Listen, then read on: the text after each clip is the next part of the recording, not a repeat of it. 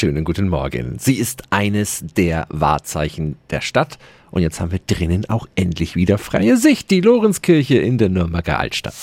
365 Dinge, die Sie in Franken erleben müssen. Die aufwendigen Sanierungen von Dach, Chor und Langhaus in der evangelischen Kirche sind beendet. Guten Morgen an die Pfarrerin der Lorenzkirche, Claudia Vogt-Grabenstein.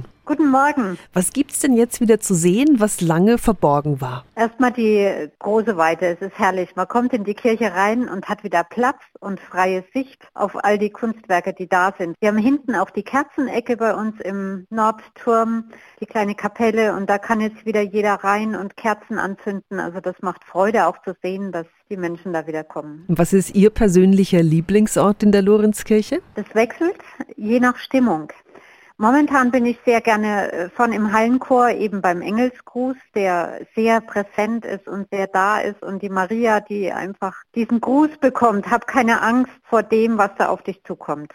Und das finde ich einfach ein schönes Motto auch für das neue Jahr. Und ja, da bin ich gerade gern. Für alle, denen alleine umschauen nicht ausreicht, gibt's wochentags um 14 Uhr auch eine kurze Kirchenführung und das genaue Programm mit der Lorenzkirche, das finden Sie auf radiof.de. 365 Dinge, die Sie in Franken erleben müssen. Täglich neu in Guten Morgen Franken um 10 nach 6 und 10 nach 8. Radio F.